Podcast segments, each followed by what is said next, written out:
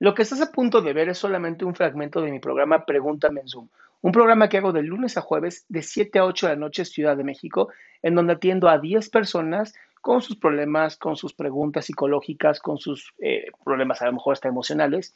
Espero que este fragmento te guste. Si tú quieres participar, te invito a que entres a adriansalama.com para que seas de estas 10 personas. Hola, Adrián. Sí, sí, es que Sí, es que Hola. ¿Cómo estás? Hola. Bien, gracias a Dios. ¿Tú cómo estás? Bendito Dios, muy bien, mi cielo. ¿En qué te puedo servir? Bueno, pues em, a mí me está pasando que estuve en una relación a distancia eh, por dos años y medio. Fue mi primer ¿Dos años y medio no se vieron? No, no, sí nos mirábamos más o menos cada dos meses, tres meses, Ah, bueno. por ahí. sí, si no, no hubiera durado tanto tiempo. Ok. Sí, bueno, la verdad que fue mi primer novio, me esperé un montón para como darle mi corazón a alguien que yo considerara que valiera la pena, ¿verdad? Y pues este chavo parecía ser muy buen, muy bien recomendado y bueno, pues todo el mundo estaba muy contento que estuviéramos juntos. Y bueno, pues habíamos hecho planes a, a futuro, eh, nos habíamos pues planteado eh, el matrimonio y todo, y este año me, me dio el anillo, se volvió a ir y, y bueno, habíamos quedado, a mí me negaron eh, la visa para irme a los estados dos veces, lo intenté dos veces y me la negaron.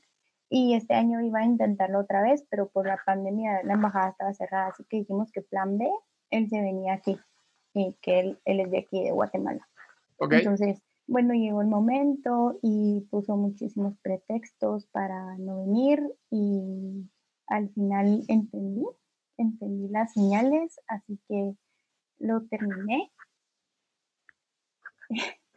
Pero sí me está costando un montón, ¿Cuánto tiempo llevas que terminaste con él? un mes y medio. Mi amor, apenas empiezas el proceso de duelo. Tienes que tener mucha, mucha paciencia, mi cielo. Los duelos de terminar una relación pasan entre tres a seis meses, si ya te casaste y todo lo demás, hasta un año. Entonces, tienes que tener mucha paciencia. No es tan fácil y no es tan rápido el poder eh, resolver esto. Entonces, este dolor que sientes es natural y es muy bueno, porque la realidad es que lo que tú tenías en tu mente de él era una muy buena idealización Porque no se conocían. Verse una vez cada dos meses no es conocerse. Claro, Pues lo que hoy te duele no solamente es la persona, es también romper con la idealización de esta persona. claro, pero con todos los planes a futuro. Entonces hay que tener mucha paciencia, mi vida. que Mucha. llegaron. ¿Qué pasó?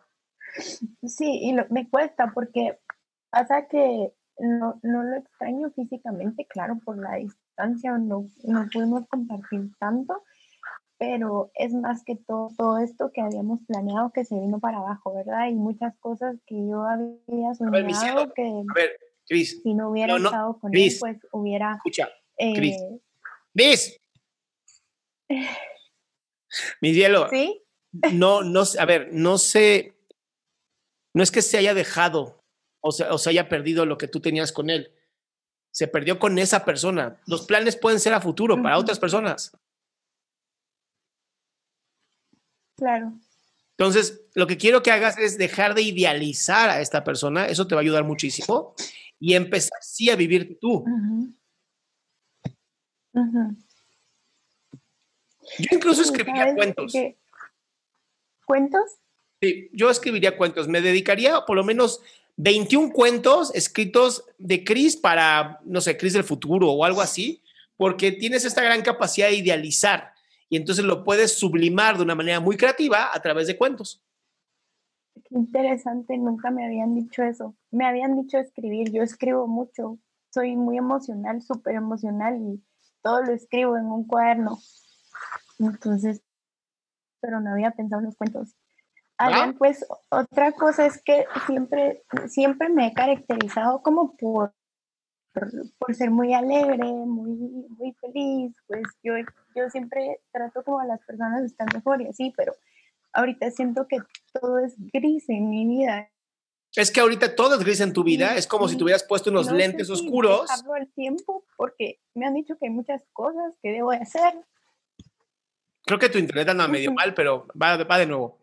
Cuando, cuando estamos, cuando terminamos una relación, entramos en algo que es una depresión post-relación y es ponerte unos lentes oscuros que no te permiten ver las cosas tal cual son. Por lo tanto, no, no, si tú te esfuerzas a ser feliz, no vas a ser feliz. Es, dedícate a sentir y te juro, todos los días van a ir siendo mejores. Cada día va a ir siendo mucho mejor y mucho mejor y mucho mejor, hasta el punto en donde vas a ser sumamente feliz. Entonces, mi vida, ten paciencia. es lo que trato, sí, pero... No, es que no es trato, es hacerlo. Es hacerlo, nada más. Y más la seguridad en mí misma. La seguridad la tienes, te lo prometo. La seguridad está ahí.